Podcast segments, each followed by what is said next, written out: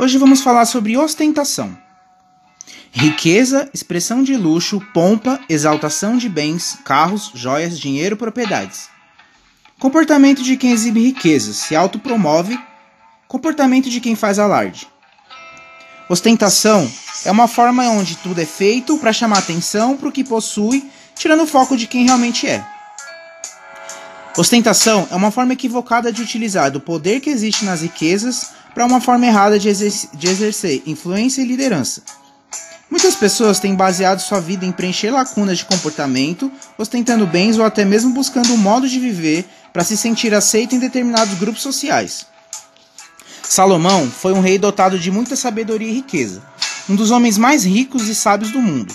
Usou de suas qualidades para escrever diversos livros que até hoje nos trazem sabedoria, entendimento e direção. Deus o abençoou com toda a riqueza que havia na terra, de forma que seu poder e influência era imensurável. A palavra de Deus diz em 1 Reis 4,31: Salomão era o mais sábio do que qualquer ser humano. Sua fama espalhou-se por todas as nações em redor.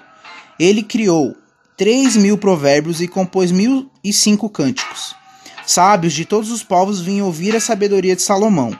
Eram missionários enviados por todos os reis da terra que haviam sido informados sobre o saber desse rei. Em um determinado momento, a ostentação fez seu coração endurecer e sua fidelidade a Deus foi provada.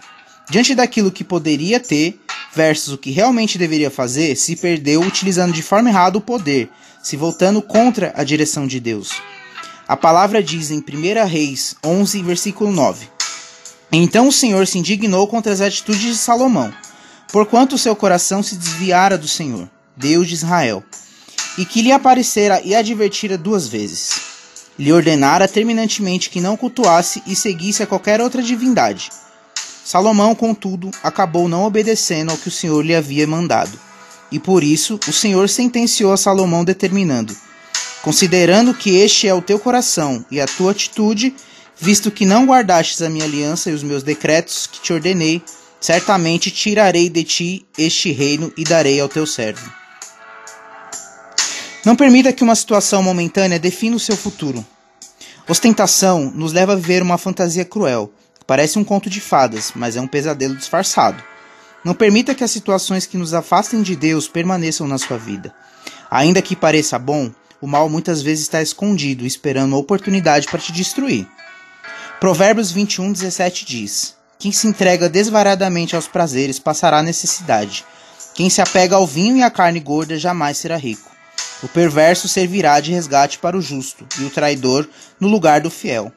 O versículo 30 diz: Não há inteligência alguma, nem conhecimento algum, nem estratégia alguma que consiga opor-se à vontade do Senhor. Que você fique na paz. Deus abençoe.